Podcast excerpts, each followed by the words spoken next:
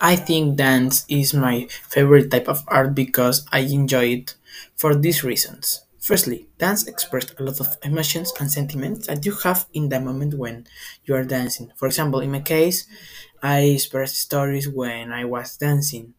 I prefer the marinera because the marinera is an elegant and sensual dance when the man conquers the woman in the final part of the dance or the cultural dances in Peru, like the festivals or the or caporales and another cultural dances in Peru that also express a lot of emotions and sentiments for something or someone. For example, the caporales is for the Virgen de la Candelaria.